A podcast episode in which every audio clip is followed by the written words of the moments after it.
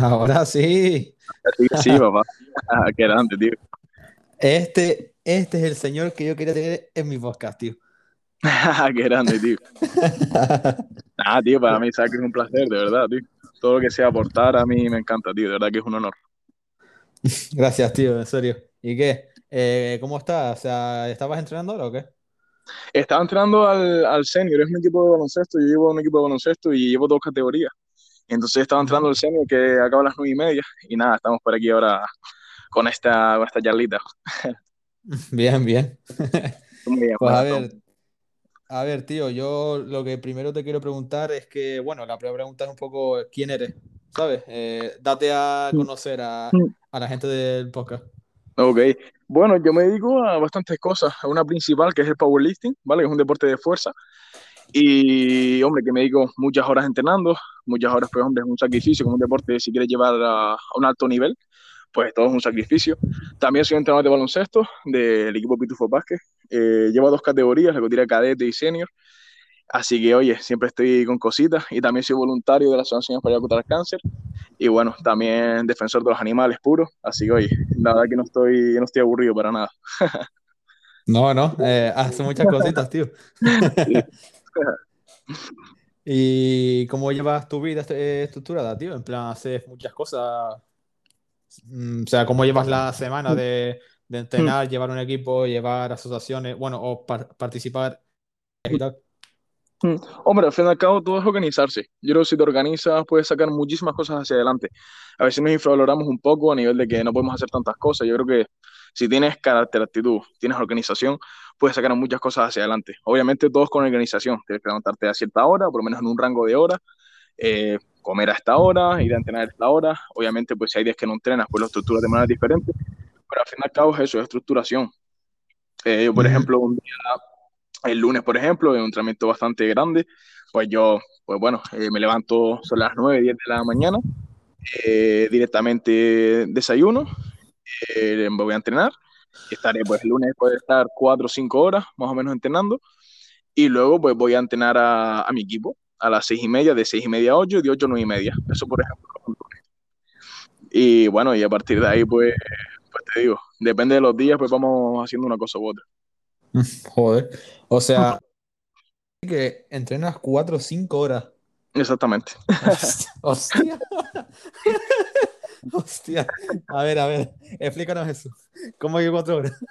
Hombre, es que, Yo- que al fin y al cabo, si, si solamente en el calentamiento le dedico casi una hora o más, Ajá. pues, pues ya con eso te pierdes muchísimo tiempo. Encima, yo soy una persona que le hace falta mucha movilidad, que yo siempre pues tengo que estar haciendo movilidad porque soy bastante malo, es lo que más malo soy realmente. Entonces, claro, al principio tengo que dar mucho tiempo a la movilidad, a pasarme front roller, a hacer movilidad articular en general. Entonces, claro, ya con eso pierdes mucho tiempo en el calentamiento. ¿sabes? Y entonces, claro, pues, ahí tienes muchas series, pues claro, el powerlifting es un deporte tan intenso que tienes que descansar mucho también entre series, eh, ¿sabes? Pues depende del bloque también, pero, pero claro, se, se trata más bien, más bien de eso, por eso tardo tanto tiempo en entrenar. Sí, claro, yo supongo que, eh, que haces muchas series de... supongo, ¿no? En Exactamente, claro, claro. Claro, si, si, claro, no es lo mismo llegar a, no sé, que tu serie efectiva sea 80 kilos que, que tu serie efectiva sea de, de, de 230 kilos, por, ese- por Hombre, ejemplo. hombre, ¿sabes? De- de- de hombre, claro. 230. Entonces, claro, a partir de ahí tardas más, poner las rodilleras, cinturón. Digo, depende del bloque, pero, pero sí, suele tardar bastante más. Mm. Sí, o sea, por ejemplo, ahora que dices esto, eh, yo empezó muerto sumo, por ejemplo, mi máximo ha sido Mm. 125 y a lo mejor te hago dos de aproximación y dos o tres efectivas según cómo llegue en plan Mm, de fuerza, ¿sabes? Claro, claro. Y Mm. claro, pero es que tú levantas el doble que yo juego. O sea que, o sea que me Claro, puedo hacer claro. idea. Porque yo descanso, por ejemplo, cinco minutos o seis minutos, ¿sabes? Mm, Me imagino que, que un futbolista como tú se, se puede pegar 10 minutos o 15, ¿no? Sí, hombre, depende. Eh, al fin y al cabo también eh, depende mucho de cada persona eh, y también al fin y al cabo hay que adaptarse un poco a la situación de competición. Pero cuando estamos en una competición, a veces tarda mucho entre, entre tú tienes el primer intento de levantamiento en sentadilla y al segundo intento puedes tardar 10, 15 minutos. Entonces, a veces mm, yo me tengo que adaptar un poquito más porque a veces yo podría tirar a los 7 minutos, pero a veces hay que adaptarte a esa situación de competición. Entonces, por eso a veces, obviamente, pues, mientras más intensa sea la serie, pues más vas a descansar y mientras menos intensa, pues menos. Pero claro, a veces cuando ya estás en ese pico, ¿no? Ese, en ese pico de rendimiento, pues sí tienes que descansar mucho más porque, hombre, es muy, muy intenso ya los entrenamientos. Mm, oh, sí, ok. Pues bueno, em, ya que estamos hablando de esto, pues, pues, pues, pues, ya entramos, sin mosca. ¿Qué es el, ¿qué es el powerlifting? Explícanos. Tengo un vídeo que subí hace poquito con un tal Jordi, no sé si lo conoces. Sí, sí, sí. sí, sí, claro que sí. Mira, el powerlifting te va a explicar, eh, bueno, rapidito tampoco para que no sea un permazo. Más bien es un deporte de fuerza donde se trata de levantar el máximo peso posible, ¿vale? En tres movimientos sentadilla, press de banca y peso muerto, donde hay una serie de normas, ¿vale? Por ejemplo, que en sentadillas que sobrepases la paralela y subas, ¿ok? Bloqueas la rodilla. Luego en press es que tienes unos ciertos, tienes un jurado que te da unas indicaciones, te las paras en el, pecho, ¿vale? Hasta que el jurado te diga press, entonces tú tienes que subir y el jurado te dice rack, ¿vale? Entonces son una serie de indicaciones que tienes que seguir. Y luego en peso muerto, pues tendrías que hacer el movimiento totalmente seguido, ¿vale? Sin, sin pararte, sin apoyarte en la cuádriceps y eh, bloquear las rodillas y las caderas. Es fundamental. Eso más bien son las normas principales del powerlifting. Entonces tienes tres intentos en cada movimiento, ¿vale?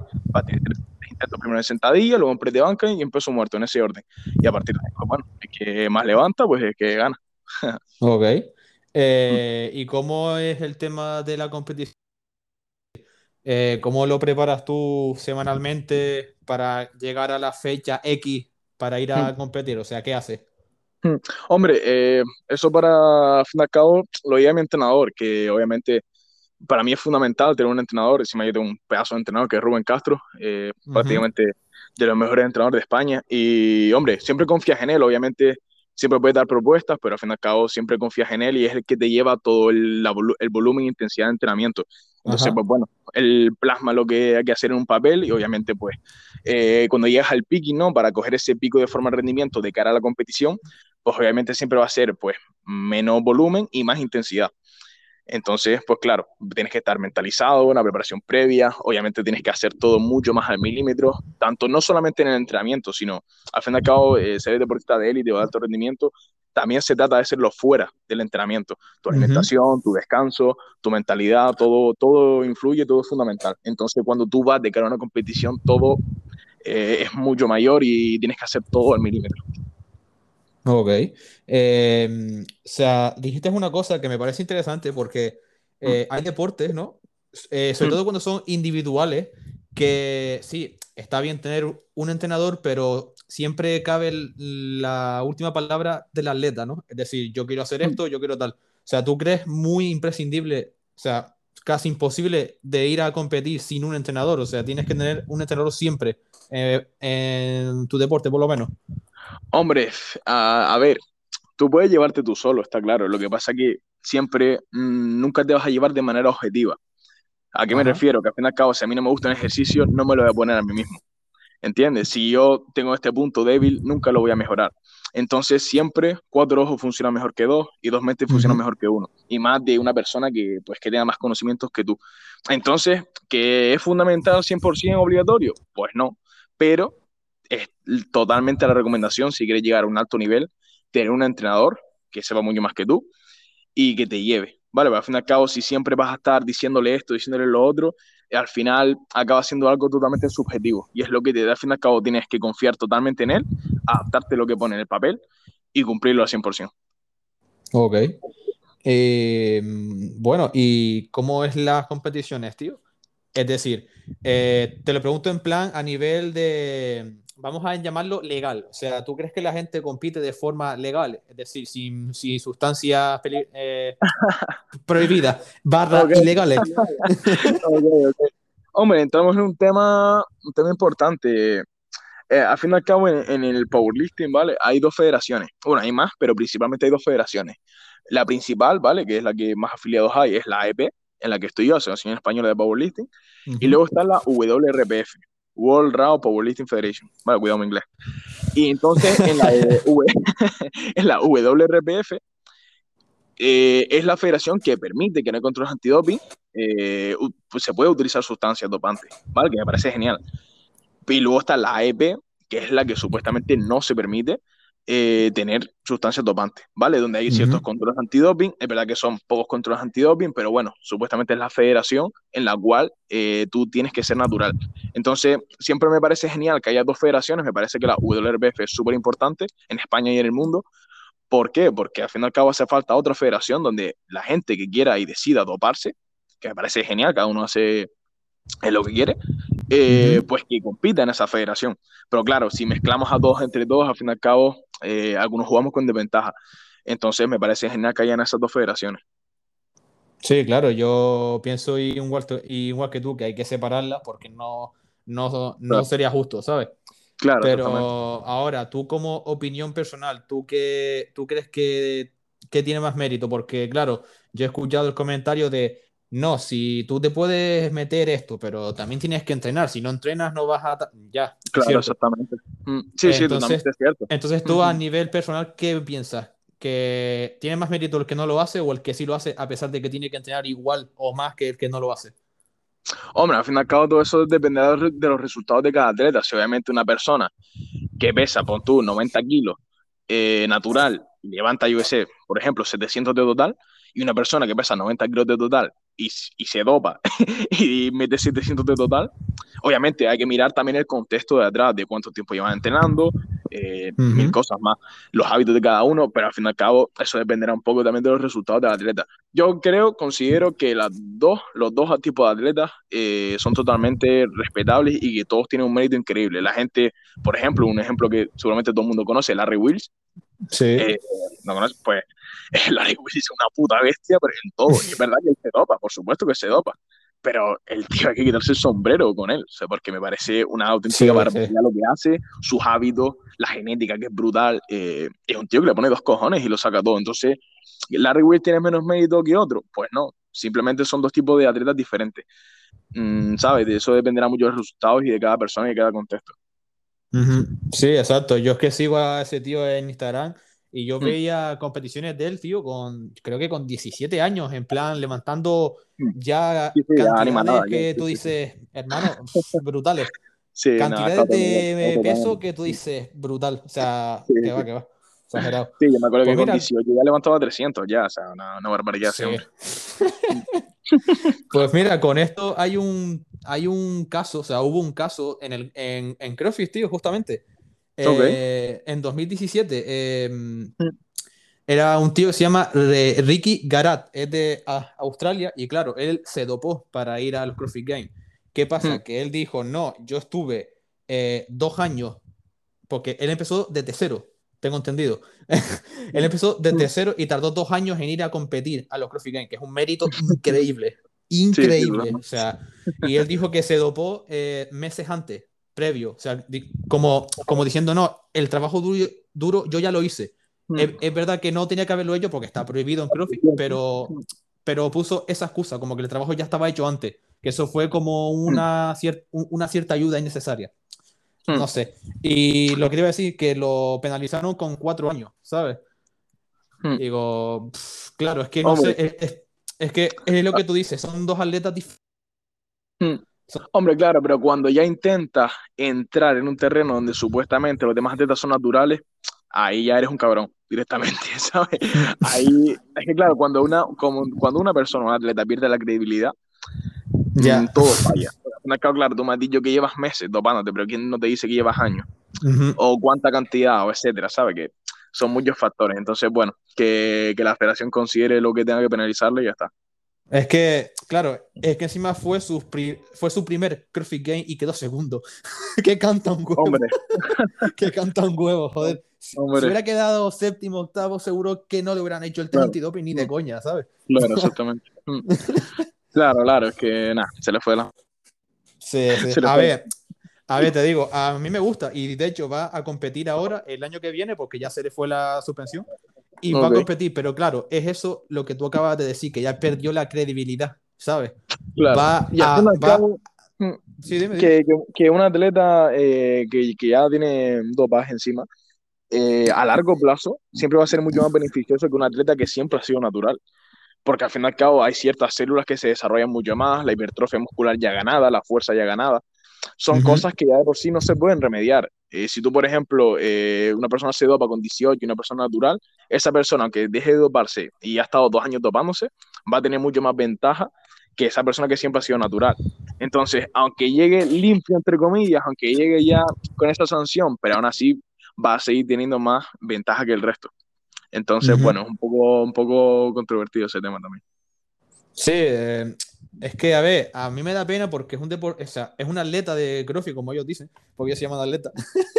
no sé, Sí. ¿sabes? El, el rollo yankee que ellos tienen, tío. Eh, Es un deportista que yo lo veo, tío, y a mí me gusta, ¿sabes? Es un tío con un cuerpo súper bonito, súper, ¿sabes? Que yo, eh, yo veo su- sus entrenamientos y es un tío que se sacrifica. ¿Qué pasa? Que se equivocó. Y hasta hace tres días hizo un podcast diciéndolo, porque se sinceró ya, porque estaba hasta la polla de que todo el mundo le dijera, no, vas a volver, pero no confiamos en ti, no sé qué tal. Y lo dijo en plan, mira, que soy humano, que tuve un error y ya está, ¿sabes?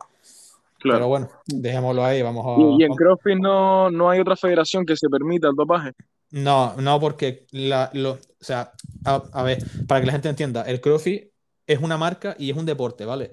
Y está dividida en dos partes, en CrossFit Healthy, que es el CrossFit de, de a pie, que puede hacer todo el mundo en cualquier box de- del mundo que, que exista, y luego está los Open, que te dan el paso a los CrossFit Games, que son los juegos oficiales que hace CrossFit, que solo hace uno, ¿sabes? No es como el Claro, powerlifting que hace dos, de uno para los que se dopan y, y otros para Claro, los que no, sino solo hay uno. Y es, y es una norma que tú firmas cuando vas a competir que está prohibido y que te hace responsable de todo lo que tú hagas Claro, claro, claro. en contra de las normas, ¿sabes? Ok, Entonces, entiendo. Claro, ahí está el tema. Se equivocó, se equivocó.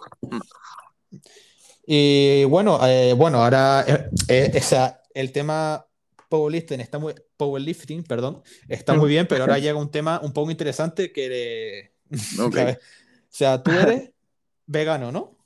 Exactamente. ¿Cómo coño levantas tanto peso siendo vegano, tío? Ahora, al fin y al cabo, se puede obtener todos los nutrientes y todas las cosas eh, sin necesidad de la carne, ni del pescado, ni de los huevos. Lo que pasa es claro, siempre nos han inculcado de pequeñito que siempre hay que comer carne para hacerse fuerte, y comer leche y los huevos que es necesario para la omega. Pero eso no es así. Al fin y al cabo, también en parte nos los ocultan porque la industria cárnica genera muchísimos, miles y miles y Ujú. miles de millones de euros. Sí, Entonces, cierto. parte, eh, eh, obviamente no quiere que, que el gobierno eh, dejemos de consumir carne. Pero claro, hay que ver lo que sucede detrás, tanto para nuestra salud, para nuestro medio ambiente, como para, como porque, por los animales, sobre todo, que es lo más, por Ujú. lo que se hace, ¿no? El motivo principal. Entonces considero que yo lo hice principalmente por, porque vi, vi, un, vi un documental, principalmente se llamaba Dominio, Dominio, entonces yo se lo recomiendo a todo el mundo que esté escuchando de verlo. Eh, un documental que lo narra Joaquín Phoenix, el, el que hace de Joker, Sí. y, es un, bueno, un documental muy impactante. Y es un documental que, claro, que te enseña lo que, lo que nos ocultan, ¿no? Te enseña la realidad de lo que pasa en los mataderos. Entonces, bueno, a partir de ahí dije, si no quiero incentivar al maltrato animal, eh, pues no puedo seguir consumiendo productos animales. Así que, bueno, decidí dar el paso y, y me alimento muy bien, llevo mis macronutrientes, mis calorías diarias y se puede hacer perfectamente, porque al fin y al cabo hoy en los supermercados eh, tenemos todo tipo de variedad, eh, hay simulación de la carne, del pollo, de, de al fin y al cabo absolutamente todo. Entonces no echo de menos absolutamente nada, así que muy, muy contento por, por dar ese cambio. Y levanto mucho porque me alimento bien y llevo todos mis macronutrientes. Eh, vale, eh, eso me lo apunto, tío, para verlo. Eh, ¿Qué lo viste? ¿En Netflix o este tipo de, de Es en, en YouTube, en YouTube. Ah, pues de puta madre. ¿sabes? Sí, es subtitulado en español. Y, y también en Netflix hay uno que se llama eh, Conspiracy, ¿vale? Conspiración.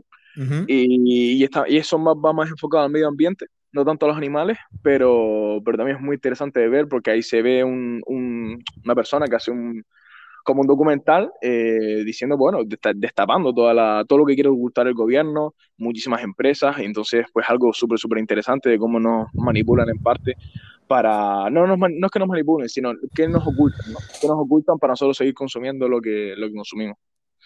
Mm, O sea, eh, yo, tío, te voy a ser sincero, o sea, yo no creo que llegue a ser vegano 100% porque creo que no podría. pero sí es verdad que mm. soy una mezcla entre semi-vegetariano, ¿sabes? Porque yo, o sea, yo realmente no he, no he comido carne nunca, ¿sabes? Nunca en mi vida. Primero porque no me, o sea, no me gusta, no me llama la, la atención, pero mm. también tengo esa idea de, joder, se está matando a muchísimos animales mm. de, de las formas que se hacen, ¿sabes? Entonces tampoco me gusta. Y te voy a decir, eh, yo de lo que vi de Netflix, tío, fue el documental este de, de, Game, de Game Changers, ¿sabes? no sé si lo has visto. Sí, sí lo he visto, sí lo he visto. Eh, yo cuando me estaba concienciando ¿no? de lo que pasaba con el tema este de veganismo, de tal, pues hmm. me lo encontré, me lo vi y dije, coño, pues es súper interesante. Luego me enteré de que ese documental estaba financiado por James Cameron, que tiene una... Hmm con, una empresa de suplementación vegana y que tal. Claro. Y que, y que el documental decía verdades a medias, dejaba. Exactamente. Hmm, exactamente. es verdad que es un documental que, que eso, dice medias mentiras, medias verdades. Pero bueno, al fin y al cabo lo que te da a conocer es que se puede eh, estar totalmente saludable eh, de una, una, alimentación vegetal. Es verdad que, claro, cuando ya lo lleva una persona que financia algo vegetal, pierde toda la credibilidad. Mm, exacto. Pero al fin y al cabo lo que siempre digo es que, mira, eh, hay muchísimos documentales, porque ese documental metió un boom tremendo, súper criticado por unos, amados por otros.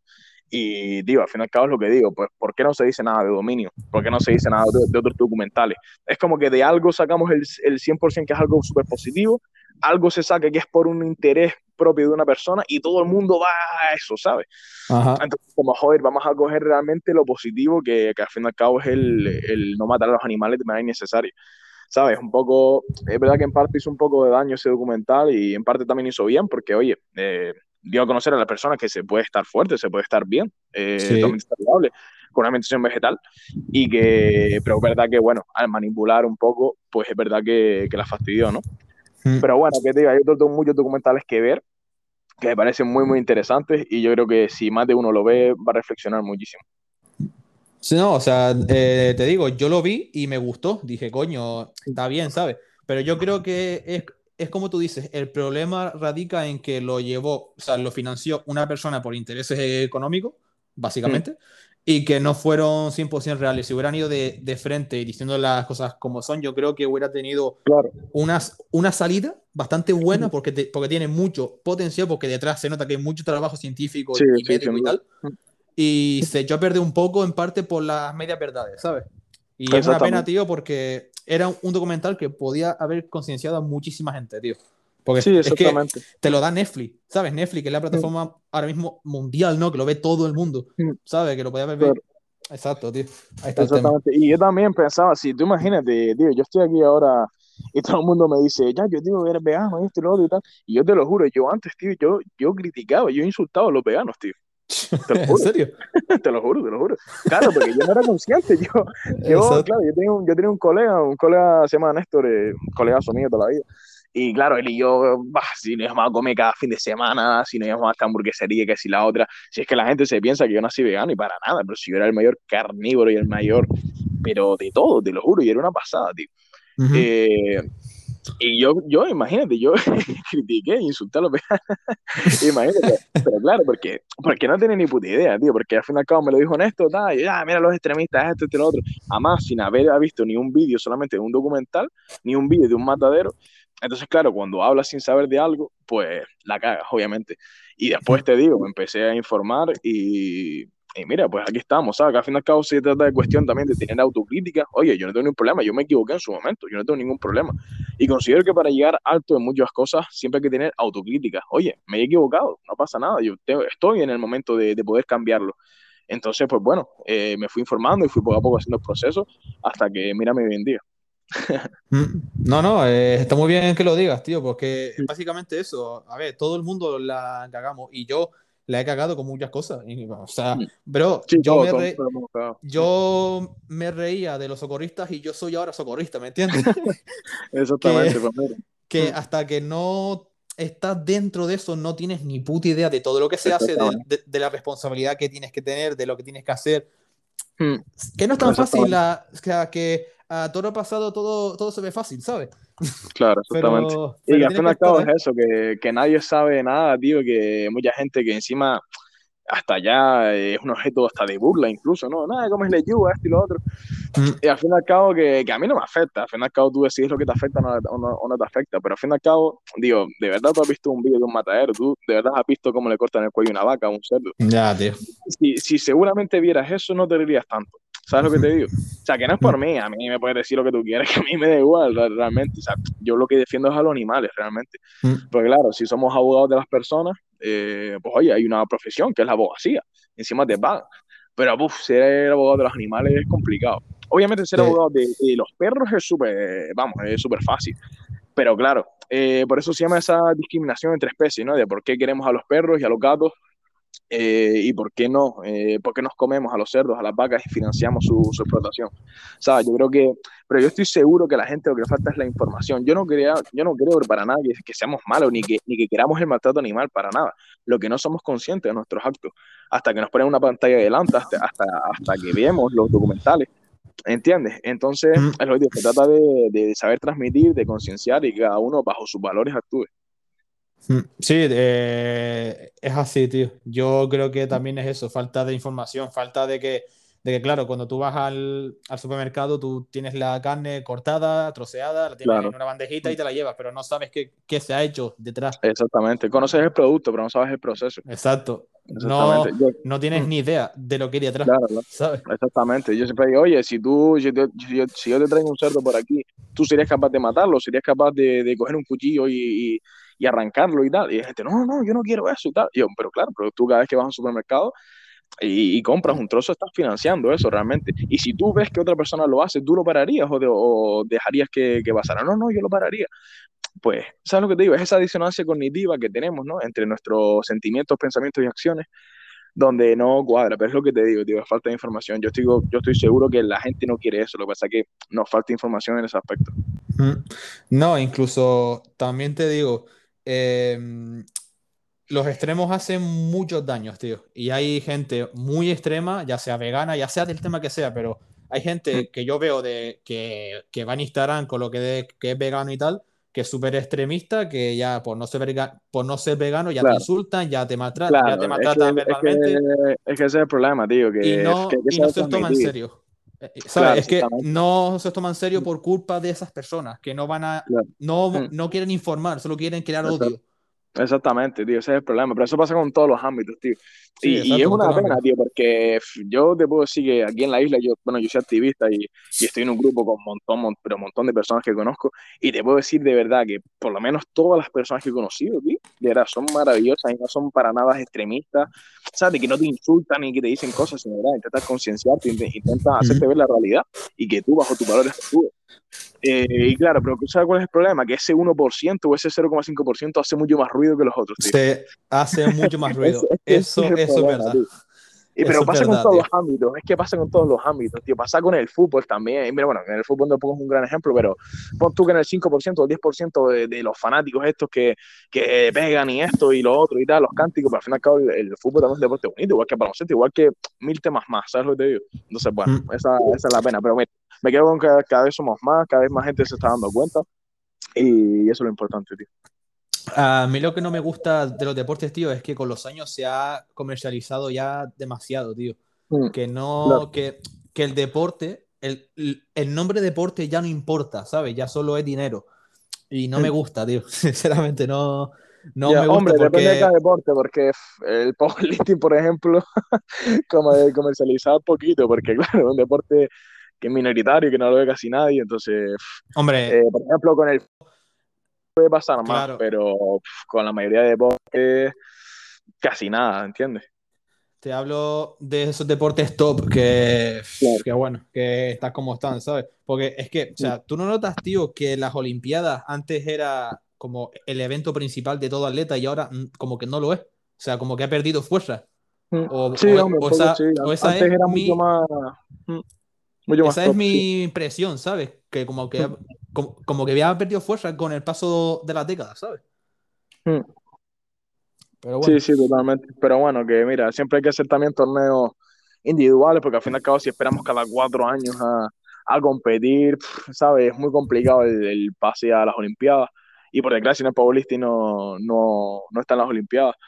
Eh, pero bueno, que, que también, también, me gusta que haya torneos también europeos, mundiales cada año, porque eso también incentiva al atleta, ¿no? Porque si tú estás entrenando para cuatro años, sería un suplicio, ¿sabes? Pero sí es verdad, sí, sí tienes razón lo que comentas. Sí, em, mira, yo que tú sabes que me gusta mucho la alterofilia, tú imagínate, estar cuatro años preparándome para, para ir a las Olimpiadas. Claro, claro. Y, la otra cosa es clasificarte, quedar primero de España y, ¿sabes? Exacto.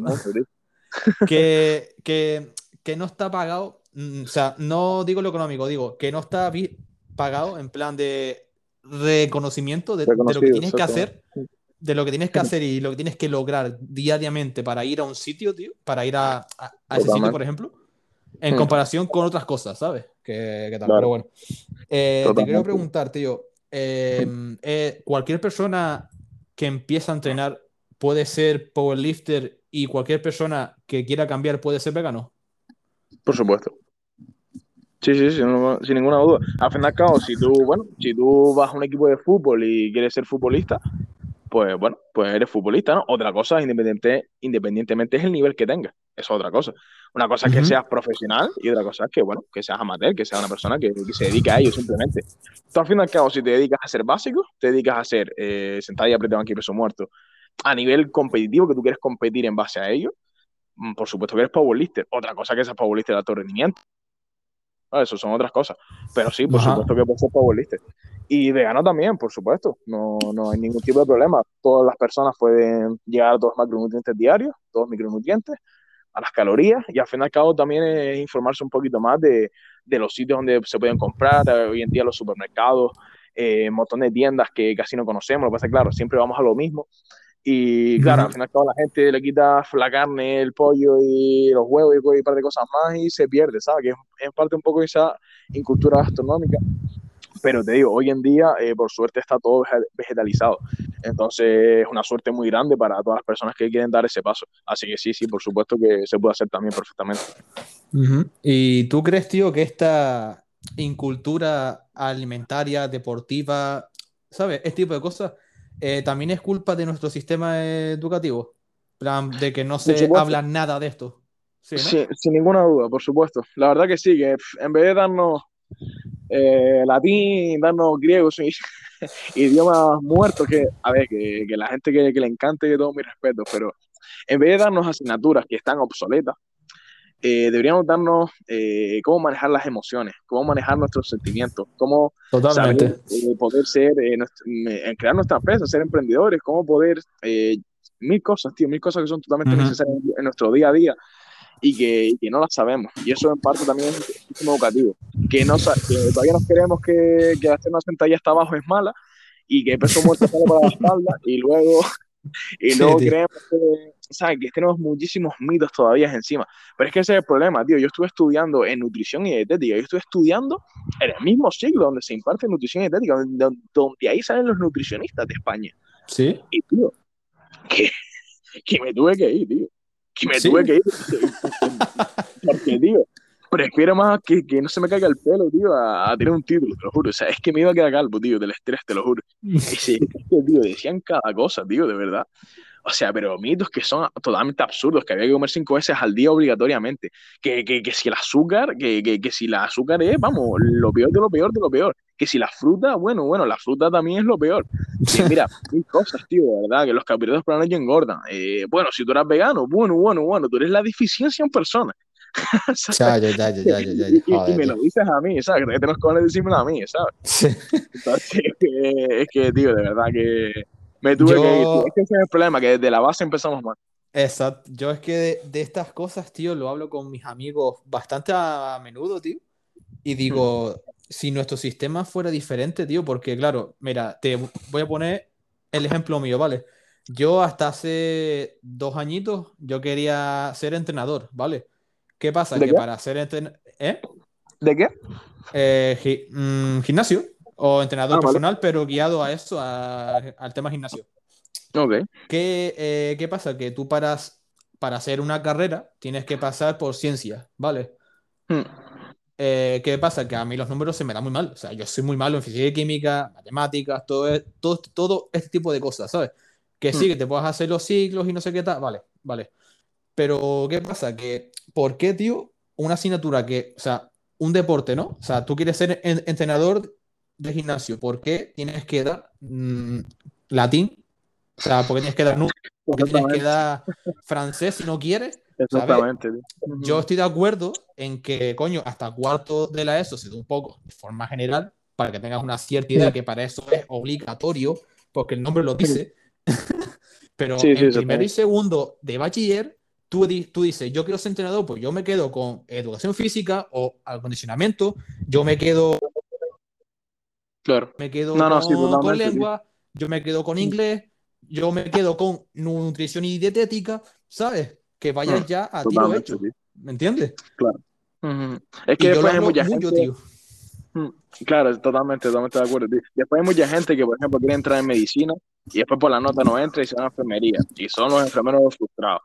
O personas que quieren entrar en esto y al final no pueden y se van a otra cosa. O sea, al final cabo lo que creamos es una frustración, porque tú querías hacer esto, pero al final no puedes porque un sistema te lo impide. Es verdad que hay que tener un corte, obviamente, porque si no todo el mundo, yo sé, iría a medicina, todo el mundo iría a esto, y obviamente hay que tener un corte, pero es lo que tú dices, ¿no? tú no puedes exigir a mí que yo aprenda latín, que aprenda griego, que aprenda matemática o lo que sea, mm.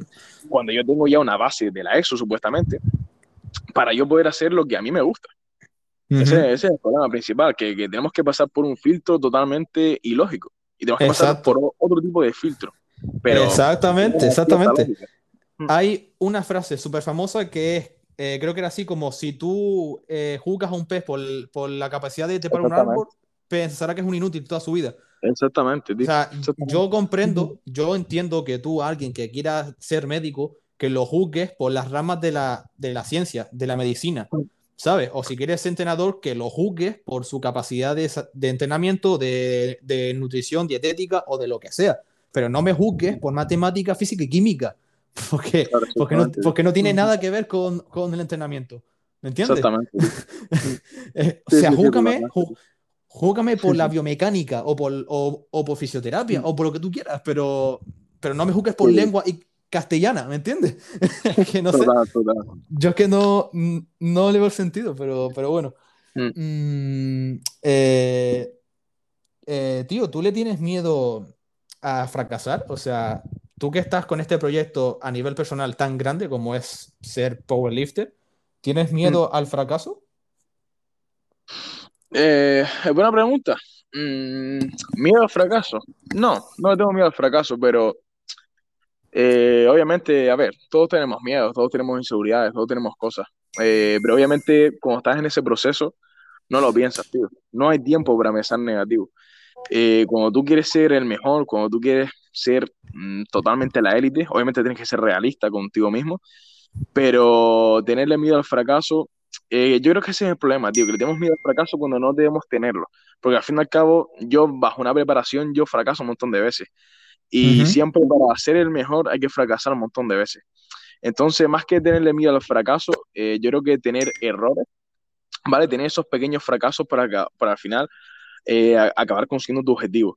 Eso para mí es, es, lo fundamental, porque si siempre tenemos miedo a equivocarnos, a que, que en peso muerto es, es el, el, peor movimiento que llevo, eh, y al fin y al cabo siempre he tenido muchas frustraciones con el peso muerto. Que, joder, tengo una sentadilla espectacular, una banca buena y un peso muerto de mierda, tío. Por mi peso muerto no hago esto, no hago lo otro.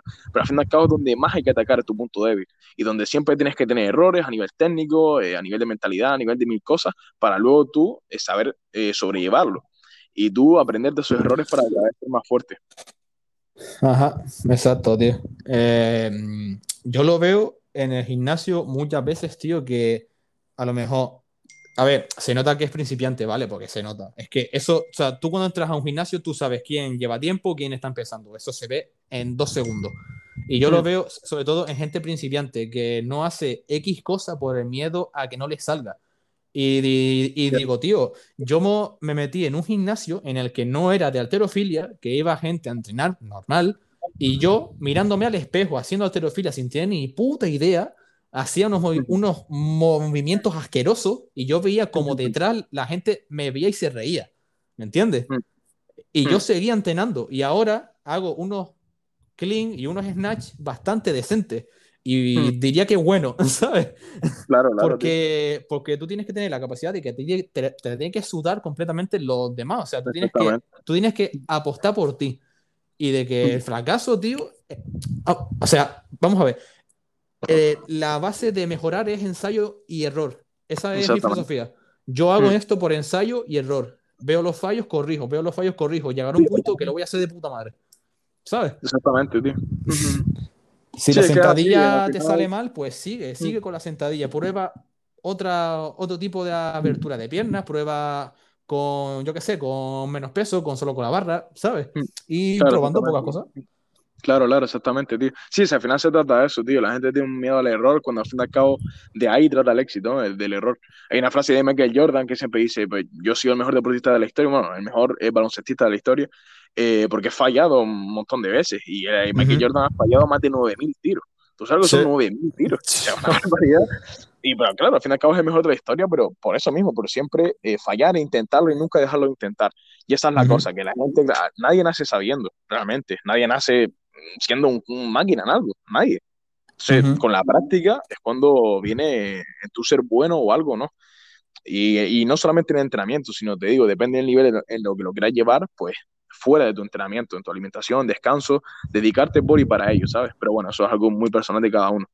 Pero no hay que tenerle miedo a, a que se rían de nosotros, a que pensarán. Yo creo que esa es la, la frase que más daño ellos en toda la sociedad, tío. Sí, ¿Qué pensarán de mí? Eh, y si se ríen de mí, y si fracaso, y si hago esto, si hago lo otro, y al final, tío, eh, es, que, es que no, no hacemos lo que queremos realmente, tío.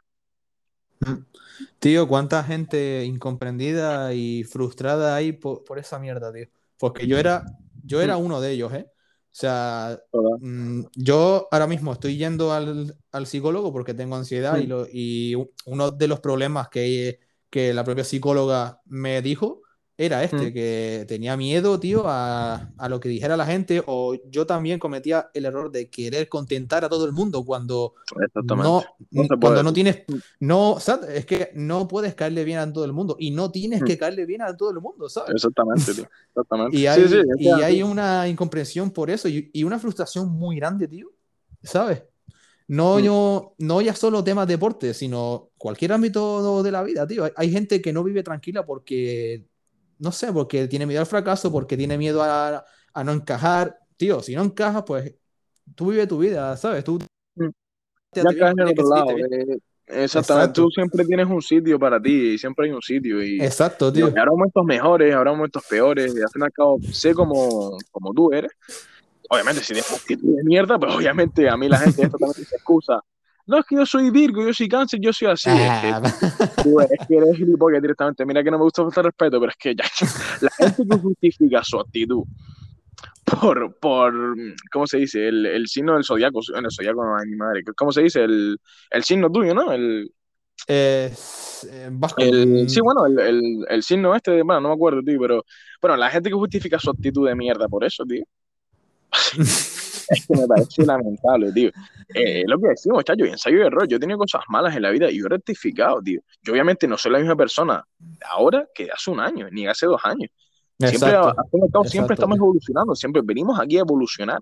La gente que ya justifica sus actitudes por lo que sea, es horrible, tío. Que no, mm. tú también tienes que adaptarte como, como persona y tienes que mejorar más y ser mejor. O sea, no es que yo soy así, punto y tal. O sea, vale, no, no te arrastres por nadie, no, no, ten personalidad, pero tío, tampoco me tengas una actitud de mierda y no, es que quien me quiera, me quiere, que no me quiera, no me quiera. ¿Sabes lo que te digo? No sé, a mí es mi opinión, ¿no? Que, que, siempre tienes que hacer por mejorar en todos los aspectos.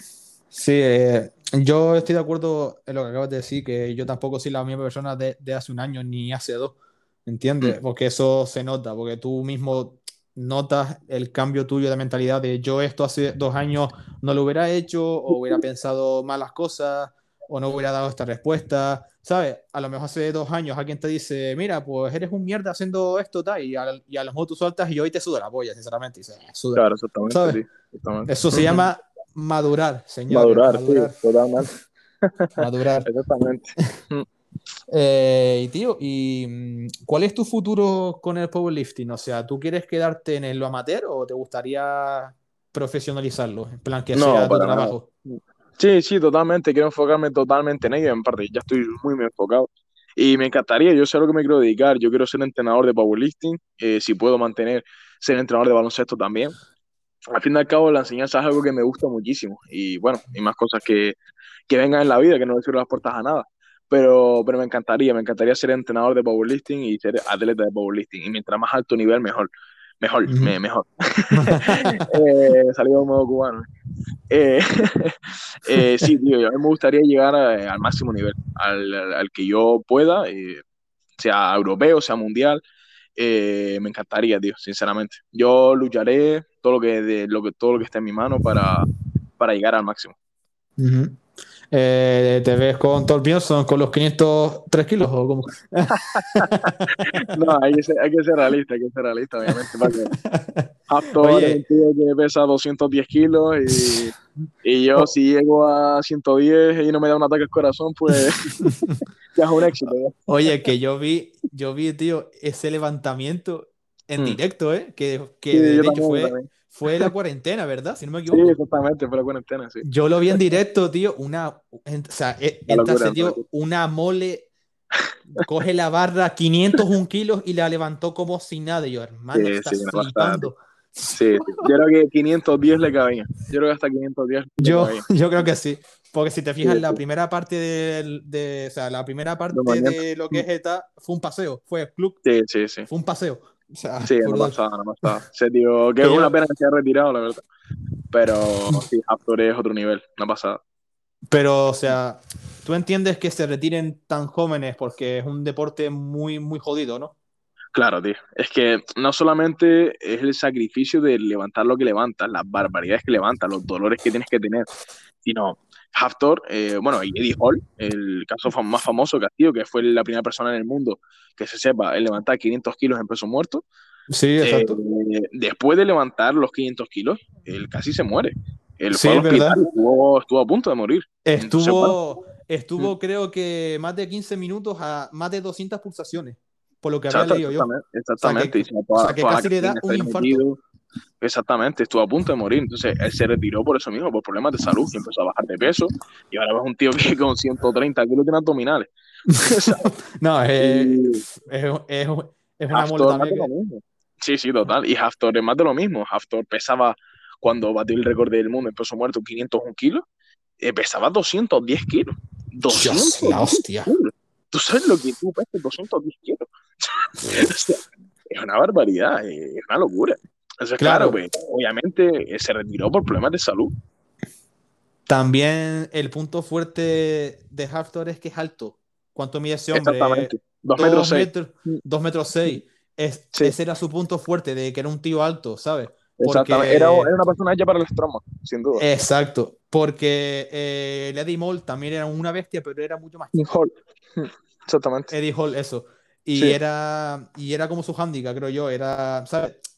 Exactamente. Más de estatura, ¿sabes? Sí, sí, exactamente. Es una pasada, son dos, dos bestias. Tiene una pena que ya se hayan retirado, pero, pero bueno, lo pudimos disfrutar mientras estuvieron activos. Sí, o sea, yo que no, o sea, yo no soy un fanático de powerlifting, pero sí me gusta verlo porque me gusta este tipo de, de deportes y tal. Y cuando yo vi esos levantamientos, tío, dije, Dios, la hostia, pero... al Strongman. Al Strongman. Al sí, Strongman, que, que, que, es diferente, es un deporte de fuerza diferente. Pero, eh, pero te digo, una pasada, mira, Strongman me flipa también. Y yo, ¿por qué no tengo ni la altura ni, ni la constitución para ello? Porque si no me hubiera quedado el Strongman, lo tengo clarísimo. a mí me encanta, me encanta el Strongman, te lo juro. Yo también vi de. Eh, ¿Cómo se llamaba este tío? Que, o sea, era la prueba esta que levantas el tronco, como le dicen ellos, ¿sabes? Eh, sí, vale, vale. Sí, el, el pre militar con. Sí, exacto. sí. Exacto, que le dicen el tronco o algo así, ¿sabes? Sí. Mm si no me equivoco. Esa prueba también me parece bastante guapa, o, o, mm. lanzar la bolsa de kilos por encima de un palo que está no sé cuántos metros, ¿sabes? Son, son deportes, tío, que...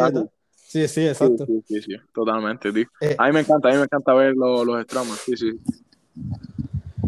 Y bueno, tío, nada, te quedan solo una preguntilla que no sé si es cierto, porque, porque no me conoces mucho, pero se, la hice también a, a la antigua invitada y nada, te la voy a ti ¿A una tal Elena? Sí, eh, una tal String o así, que está un poco loca. Pero... Elena String, sí. pero se, quiere, se le quiere un montón. Muy buena gente.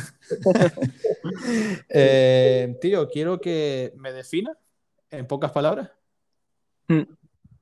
Vale, vale, vale. Eh, es verdad que, que, bueno, que aunque sea, sea surrealista, no, eh, todavía no te conozco en persona. ¿Es cierto? pero, pero me parece una persona atrevida, me parece una persona ya hacia adelante. Y eso es algo muy, muy bueno, muy positivo. Y como tú dices, una persona sincera también. A mí me ha encantado lo que has dicho, que, que vas al psicólogo, porque al fin y al cabo es algo que parece que es un tema tabú. Sí, tío. Algo tiene que ser súper normalizado. Yo soy el primero que, que, lo recomienda al 100%, de que yo también trabajo con la, con la Asociación, Española, eh, Asociación Española contra el Cáncer, y siempre lo recomiendo, siempre lo recomiendo, y, de, y sobre todo a personas que están pasando por ese momento tan malo. Y de verdad, es algo que hay que normalizarlo muchísimo. Parece que en la sociedad de hoy en día todavía está muy, muy, muy uh, tabú. Está muy prohibido ese tema. Y para nada, tío, es algo que hay que normalizar. Así que de verdad que por esa parte, eh, admiración total eh, de esa sinceridad, de que eres muy echado para adelante, muy atrevido y que tienes muchos proyectos, muchas ambiciones. Y eso es algo muy positivo, tío. Gracias, tío. nada, tío, nada. No, sí, o sea, claro, a ver, eh, el ansiedad, tío, también es un tema tabú porque la gente no le gusta decir que tiene ansiedad. Es más, yo cuando hice el curso de socorrismo, conmigo había una compañera que tenía ansiedad y ella no es que lo dijera tal, a ver, sí lo decía que tenía ansiedad, pero cuando le daban los ataques como que se encontraba mal, como que, ¿sabes? Por el tema de estar ahí mostrando el espectáculo, entre comillas, porque no es un espectáculo, o sea, cuando te da, te da y punto, ¿sabes? Claro, claro, exactamente. Pero es verdad que es un tema tabú porque hay gente, tío, que se me ha sorprendido porque digo, no, tengo ansiedad, voy al psicólogo y digo, pero, pero, pero, ¿por qué te sorprende, tío? O sea, vamos a ver, las, cla la, las claves para superar un, el problema X que sea es aceptando que tienes ese problema y poniéndote en mando de los profesionales, ya sea médico, que fue lo primero que hice, fui al médico, me dijo, mira, me encuentro mal, me dan taquicardias, me dan mareos, me da, tengo sensaciones de miedo, creo que tengo ansiedad, necesito ayuda. El médico me mandó un, una medicación y automáticamente fui a una psicóloga y le conté lo que me pasaba. Porque muchas veces es eso, que no entendemos lo que nos pasa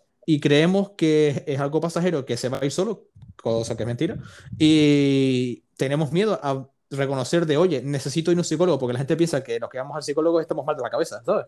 Exactamente. que, que, que, somos asesinos en series o algo, y no, tío, o sea, te digo. Total. Yo... Algo súper normal y que, y que sería muy recomendable hacerlo muchísimo más, verdad. Ojalá todo el mundo fuera psicólogo, realmente. Ojalá no. todo el mundo fuera. También es verdad que no todo el mundo se lo puede permitir, porque yo entiendo que es caro, porque son 60 yeah. euros que todo el mundo pues no tiene. Pero claro. te digo, no me duele en absoluto gastarme 120 euros al mes. Es... Al fin y al cabo, eh, ¿cuántas veces, cuántas personas te gastan 120 euros, 70 en botellones, en hincha para el sur, Exacto. en videojuegos, eh, en ropa innecesaria y en las últimas adidas y, y en mierda realmente? O sea, al fin y al cabo, la mente es tu, es tu mayor aliada y puede ser tu peor enemiga, por eso mismo la tienes que, que cuidar tanto. Es una hoja de doble filo, tío. Totalmente, totalmente. Es una hoja de doble filo. Es una inversión total, es la mejor inversión que puedes hacer en tu vida, trabajar tu mente. La mente, tío, como te digo, es una hoja de doble filo que puede ser muy poderosa para tus proyectos, tus ambiciones, tus metas, pero puede ser muy hija de puta cuando estás mm. mal, tío. Y eso te lo digo yo porque he vivido tanto los tiempos buenos que siempre estás bien, que todo el día estás bien, y he vivido lo malo muy recientemente de que estás todo el día mal. Exactamente. y, Exactamente. Y, es, y, es, muy hija de puta, tío, porque te pasa por sí. la cabeza todo, todo el día mil cosas negativo. O sea, puedes tener un día de puta madre que vayas a trabajar, te saca todo bien, vayas a lo, ¿sabes? Tienes una buena relación con, con tu compañero, llegas a tu casa, te da una mala, una mala noticia y ya todo el día no sirve para nada, ¿sabes? Yeah, y es, es, es increíble, tío. Bah, que va. Exactamente. Por eso, hay que señores, que... Hay que normalizarlo. Uh -huh.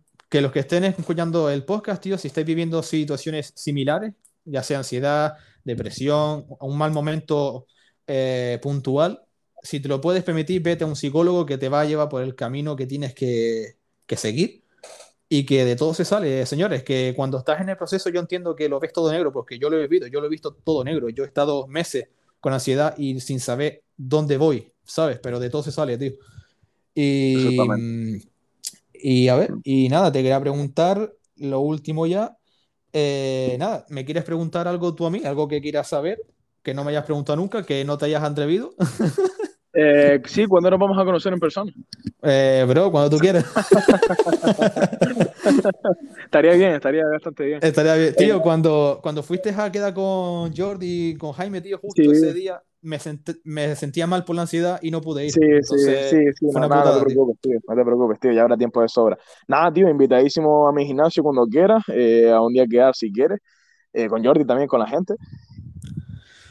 Y nada, una pregunta, ¿quieres que tenga una pregunta en sí? Sí, la que tú quieras. Eh, bueno, ¿cómo se te ocurrió el tema este del podcast? Eh, preguntaste lo mismo que Elena, me cago en la puta. Ya, ya, ya, ya, es que Elena y yo estamos muy conectados. Eh, a ver, te cuento. Em, yo no sabes si, o sea, ¿tú sabes quién es Jordi Wild? Por supuesto. Pues, pues, yo escucho sus podcasts, yo escucho sus podcasts desde el número 6 o 7, si no me equivoco. Ok, ok. Y va mm. por el 83. 83 ahora, sí, exactamente. O, sea, llevo... lo sigo, lo sigo, sí he escuchado prácticamente todos sus podcasts y a mí, me encanta cómo él lo hace, como hmm. la, la, gente que trae, o sea, trajo hace poco a un periodista de guerra, tío, me encantó ese podcast. brutal, ¿eh? espectacular. Yo lo vi todo, lo vi todo, sí, sí, espectacular. Las cuatro horas de podcast me las comí, tío. Total, yo también, tío. espectacular, tío. La piel de gallina, tío. Hmm. Exacto, o sea, mm, traer a alguien al podcast, ya sea tú, ya sea alguien famoso, ya sea alguien de la calle que te puede contar historias, mm. te puede contar anécdotas, que pueda dar su punto de vista. Yo dije, yo quiero hacer eso también, ¿sabes? Y que también estaba pasando por todo el tema este de la ansiedad y dije, tío, quiero hacer un podcast, hablar con gente que, que, que estudie, que trabaje, que tenga problemas, que no los tenga, que, que sea deportista, que no sé qué. Y mm. quiero transmitir un callo de mí al mundo, ¿sabes? A, la gente que lo escuche. Qué bueno, tío. Qué bueno, y qué bueno. También, y también viene por una conversación que tuve con Jordi, tío, cuando fuimos a, a Rock Nulo, fue un día de chill, o sea, fue de chileo total, o sea, cogimos el coche y nos miramos a dar una vuelta. Y tuvimos una conversación de, de una hora súper profunda, tío, que dije, hermano, esto tenía que haber estado grabado y subirlo a algún sitio porque fue brutal esa conversación. Total, tal cual. Y de ahí salió este podcast, básicamente. Qué bueno, tío, qué bueno, qué bueno. Me alegro, me alegro mucho. Yo creo que van a ir súper bien a la gente que lo escuche también. Y, nada, tío, que de verdad que para mí ha sido un honor que me hayas invitado. Yo encantado, tío, de que, de que sigas apareciendo por el, por el podcast cuando quieras, cuando haya temas de los que hablar y tal. Yo encantado de que estés por aquí, porque eres un tío que, que tiene su propia opinión crítica, ¿sabes? Que, que tienes autocrítica contigo mismo, que, ¿sabes? Que tiene valores, que, es lo que me interesa de, la gente que venga, que sea gente honesta, sincera, ¿sabes? Que tengan cosas que decir, ¿me entiendes? Totalmente. Sí, sí, sí, totalmente. De eso, de eso tengo, de eso tengo. la verdad que y, nada, tío, eh, te iba a comentar, em, yo el día 13 por ahí empiezo las clases de emergencias eh, sanitarias, que ya entré, joder, ya entré. Ok, qué bien, qué bien, tío. Vale, felicidades, tío. Así que a ver si antes de esa fecha podemos quedar un día, tío, y nos vemos y, hacemos algo. Por supuesto, tío, por supuesto. Por supuesto, la verdad que sí, sí, avísame, avísame con tiempo y, algún día después de entrenar, pues nos vemos, tío. ¿Mm? Por supuesto. Ok, perfecto, tío. Pues, pues nada, encantado de que hayas estado en mi podcast. Gracias, tío, por compartir tu, tu, tu deporte, tu vida con nosotros. Mm. Y poco más que decirte, Miguel. Nada, tío, el placer es mío, de verdad, para mí, de verdad, encantadísimo. Yo siempre que pueda, pues oye, siempre quiero transmitir, siempre quiero dar una buena imagen de lo que pienso, de, de todo, siempre mejorar en todos los ámbitos, así que nada, tío, para mí ha sido un placer, de verdad. Y nada, y, y también decirte que si conoces a alguien que quiera hablar en los podcasts, de lo que sea, coméntaselo y que yo tengo un podcast y que cualquier persona que quiera venir está invitadísima. Ok, tío, lo tengo en cuenta, lo tengo en cuenta. Perfecto. Pues muchas gracias, Miguel. Ya, ya, gracias a ti. Ya, nos veremos, señor. Que, que hay ganas, que hay ganas. seguro, seguro, tío. un abrazote, tío. Un, un abrazo, tío. Nos vemos. Venga. Venga, tío, cuídate.